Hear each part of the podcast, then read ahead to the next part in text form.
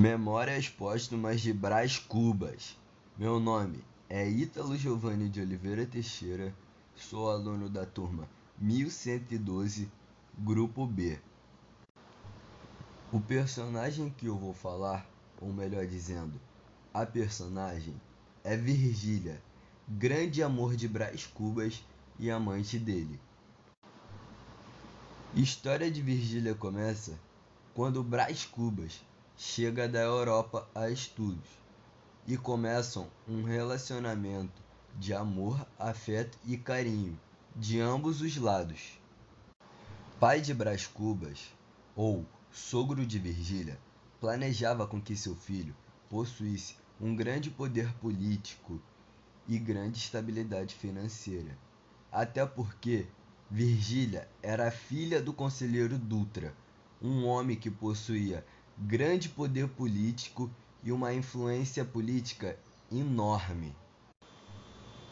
Entretanto, um dia chega Lobo Neves, que toma Virgília e a candidatura política que até então era de Brás Cubas. Virgília acreditava que com Lobo Neves ela iria alcançar seu objetivo de se tornar marquesa e ter grande estabilidade financeira e um status social enorme. Depois de um tempo de seu casamento com Lobo Neves, Virgília reencontra Brás Cubas, onde começam uma relação de adultério, que Virgília tem muito medo de seu marido descobrir, pois ambos poderiam acabar morto. Brás fez um pedido a Virgília para que ela pudesse fugir com ele para outro lugar e abandonar tudo, para que os dois pudessem começar um relacionamento onde não teria risco deles morrerem.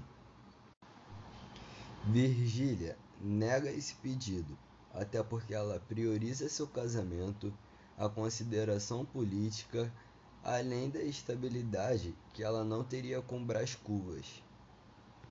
Dona Plácida era quem protegia o relacionamento dos dois, ela era uma velha empregada de Virgília. O relacionamento deles termina logo após Virgília engravidar e perder o bebê, onde ela vai embora com seu marido e Brás admite sentir saudade e alívio, pois não estaria correndo nenhum risco.